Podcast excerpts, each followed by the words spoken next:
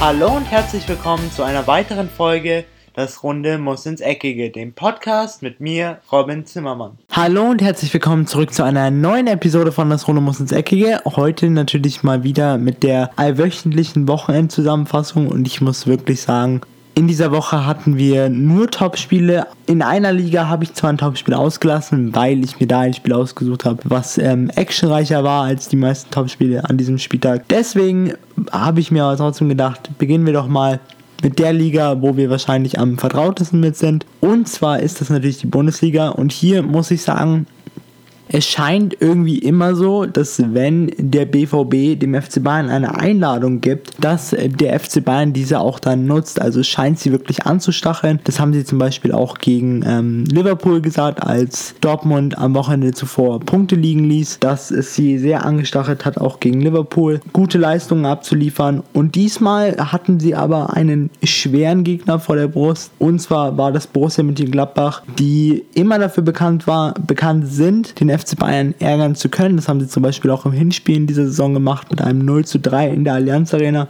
Aber der FC Bayern war von der ersten Minute an hellwach und bekam in der zweiten Minute nach einer Top-Chance von Robert Lewandowski eine Ecke, welche dann zum 1 zu 0 führte und zwar durch Javi Martinez und gleich neun Minuten später zum 2 zu 0 durch Thomas Müller. Danach hatte der FC Bayern noch ein, zwei große Chancen, die aber Jan Sommer wirklich einwandfrei hielt und ich hier muss ich auch sagen, dass Jan Sommer für mich aktuell, was die Verfassung angeht, der beste Keeper in der Bundesliga ist, weil was er alles rausholt, ist einfach unfassbar. Und ich könnte mir was den Gladbacher Fans, die es jetzt vielleicht hören, etwas wehtun könnte. Ich könnte mir gut vorstellen, dass er ab nächster Saison, sollte Gladbach nicht in der Champions League spielen, auf die Insel wechseln könnte oder vielleicht auch innerhalb der Bundesliga. Es könnte nämlich sein, dass Borussia Dortmund einen neuen Torhüter sucht oder RB Leipzig und da könnte ich mir gut vorstellen, dass Jan Sommer seine Karriere vielleicht nochmal verändern möchte.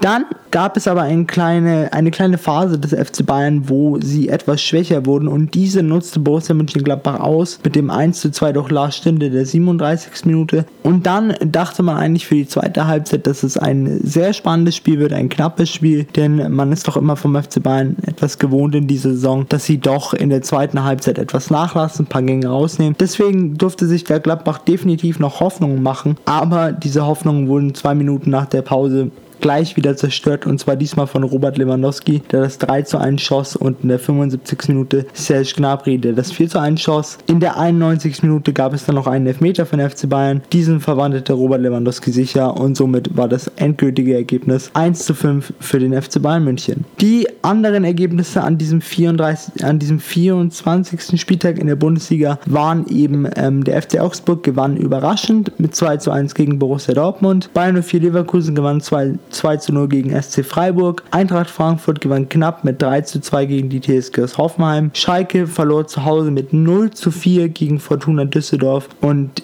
ich könnte mir gut vorstellen, dass die Tage von Domenico Tedesco auf Schalke damit gezählt sind. Hertha BSC gewann 2 zu 1 gegen den ersten FSV Mainz 05. Der erste FC Nürnberg unterlag zu Hause 0 zu 1 RB Leipzig. VfB Stuttgart gewann das Absteigerduell deutlich mit 5 zu 1 gegen Hannover 96 und Wolfsburg gegen Werder Bremen. Beide trennten sich 1 zu 1. Die Tabelle, jetzt wird es vorne richtig spannend und zwar jetzt sind jetzt Bayern und Dortmund punktgleich. Dortmund aber aufgrund des besseren Torverhältnisses von zwei Toren aktuell auf Platz 1.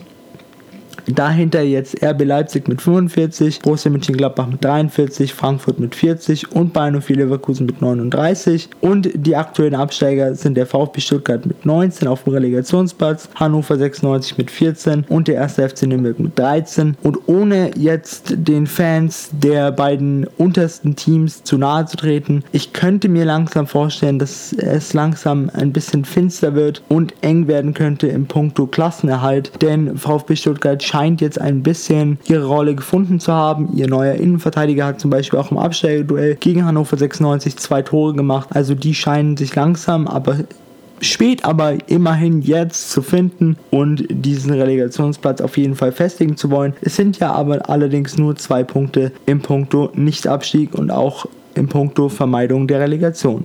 In der Premier League hatten wir zwar Topspiele wie zum Beispiel Tottenham Hotspur gegen Arsenal oder ähm, Everton gegen Liverpool. Trotzdem habe ich mir hier das Spiel rausgesucht: äh, Manchester United gegen Southampton Und zwar aufgrund, da es ein sehr, sehr torreiches und sehr, sehr spannendes Spiel war. Denn Southampton unter ihrem neuen Trainer Ralf Hasenhüttel ist eine komplett andere Mannschaft, als sie eigentlich davor waren. Also man muss wirklich sagen, sie spielen offensiven Fußball, sie wollen den Ball haben, sie wollen selber Tore schießen. Und das kam Manchester United zumindest in den ersten Minuten nicht sehr gelegen, denn in der 26. Minute konnte Southampton durch Jan Valeri im Old Trafford in Führung gehen und da dachten schon viele, uh, wir haben jetzt nicht oft in dieser Saison gesehen, wie äh, Manchester United mit Rückständen umgeht. Vielleicht könnte hier was für Southampton gehen. Aber nach der Halbzeit und nach, ein, nach einigen Veränderungen, die Ole, so Ole Solskjaer in der Pause vorgenommen hatte, kamen die Red Devils doch deutlich besser aus der Kabine. Sie hatten viel mehr Zug nach vorne und dieser Zug nach vorne trug dann auch gleich Früchte und zwar in der 53. Minute durch den Ausgleich von Andreas Pereira und in der 59. Minute zum 2 zu 1 von Romelu Lukaku. Jedoch ließ sich danach Southampton nicht unterbringen und schoss in der 75. Minute durch James Ward Prowse das 2 zu 2. Danach merkte man aber, dass Erfahrung und individuelle Klasse doch Spiele gewinnen können. Und zwar in der 88. Minute durch das 3 zu 2 von Romelu Lukaku.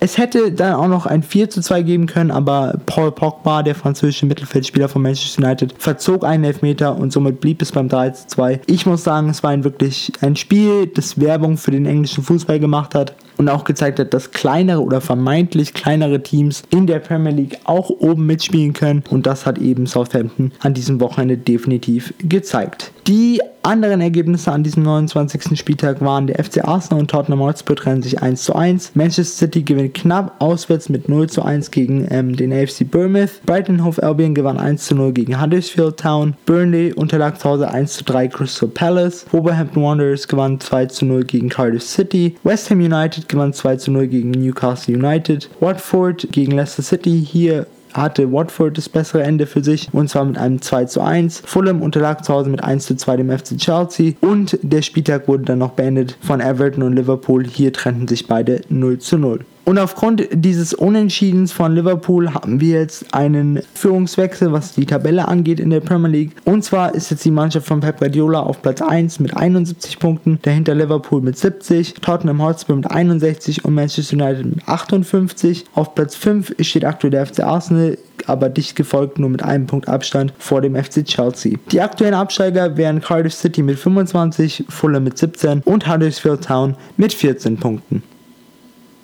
In der Serie A hatten wir an diesem Wochenende ähm, das Spiel der Spiele, und zwar das Spiel zwischen dem ersten und dem zweiten, heißt Juventus Turin, gegen den SC Neapel bei Neapel. Für die Mannschaft von Carlo Ancelotti war das ein Spiel, das sie gewinnen mussten, falls sie noch was im Titelrennen, falls sie noch eine Chance im Titelrennen haben wollen. Aber es begann wirklich schlecht für die Italiener, denn in der 25. Minute nach einem katastrophalen Rückpass wurde der Torwart von dem SSC Neapel in Bedrängnis gebracht und musste durch eine Notbremse Cristiano Ronaldo stoppen. Das führte dann zu der roten Karte für Alex Meret, welcher dann durch David Ospina ersetzt wurde. Und als wäre es nicht schon genug gewesen, kam dann noch die Doppelstrafe und zwar den Freistoß verwandelte dann Miralem Pjanic zum 1 zu 0 und 13 Minuten, 13 Minuten später schoss Emre Can, der deutsche zentraldefensive Mittelfeldspieler, das 2 zu 0. Danach dachte man eigentlich, das Spiel Spiel wäre so gut wie beendet, weil natürlich Juventus Turin ist bekannt für ihre gute Abwehrleistung,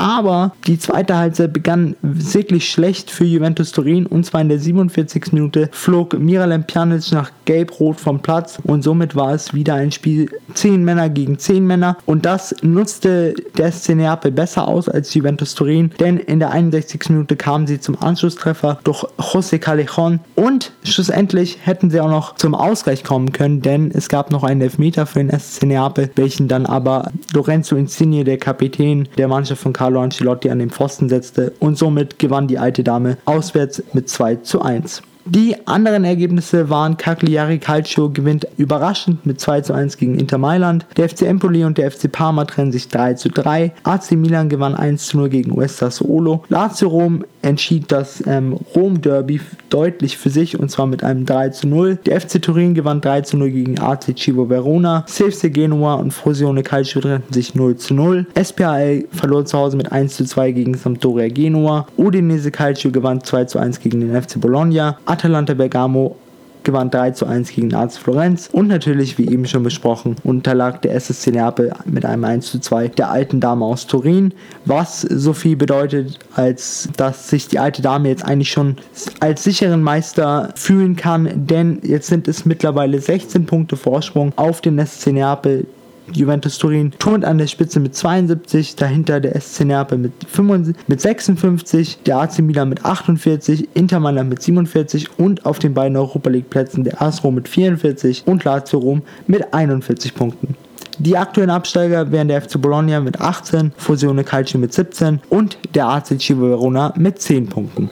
Last but not least haben wir dann wahrscheinlich wieder das Spiel der Spiele, das es ja schon letzte Woche unter der Woche gab, und zwar in Copa del Rey. Das Spiel zwischen Real Madrid und dem FC Barcelona. Diesmal aber bei Real Madrid. Und Real Madrid wollte auf jeden Fall Rache üben, denn sie verloren ja unter der Woche mit 0 zu 3 gegen den FC Barcelona. Also, das hieß so viel, als wollten sie dieses Spiel unbedingt gewinnen und sie mussten dieses Spiel auch unbedingt gewinnen, um noch etwas im Titelrennen ähm, mitreden zu haben oder mitreden zu können. Aber es begann mal wieder deutlich schlechter für Real Madrid, welche, so habe ich ähm, den Anschein in den letzten paar Jahren so erlebt, nicht mit dem Spielstil des FC Barcelona zurechtkommen. Sie schaffen es auch nicht mehr, ihre Körperlichkeit besser einzusetzen gegen die Katalanen und so die den Spielaufbau der Katalanen zu zerstören und deswegen kam es dann auch nach einer klasse Vorlage von Sergio Roberto und einem klasse Lupfer von Ivan Rakitic zum 1 zu 0 für den FC Barcelona. Danach taten sich beide Mannschaften wirklich sehr schwer, Torchancen zu kreieren. Äh, beide Abwehrreihen standen gut und deswegen konnte der FC Barcelona schlussendlich das Spiel mit 0 zu 1 für sich entscheiden. Für die Madrilenier natürlich doppelt schmerzhaft. Zwei Niederlagen gegen den Erzfeind innerhalb einer Woche und auch noch zwei Niederlagen zu Hause.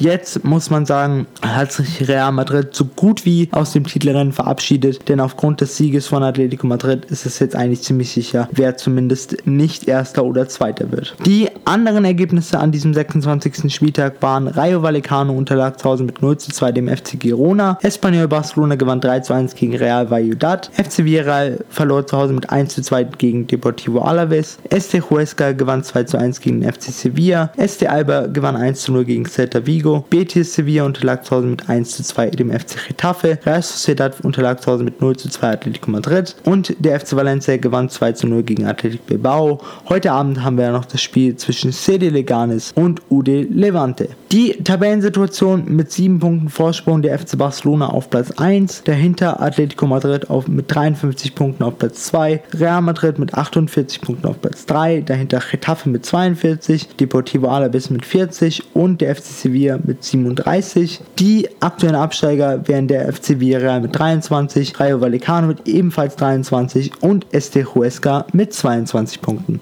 Damit geht die heutige Folge auch mal wieder zu Ende. Jetzt wünsche ich euch natürlich eine schöne Woche und wir hören uns hoffentlich am Freitag wieder, wenn es heißt, willkommen zurück zu einer neuen Episode von Das Runde muss Eckige. Habt eine schöne Woche. Das war's jetzt erstmal von mir. Ich bin und raus und ciao.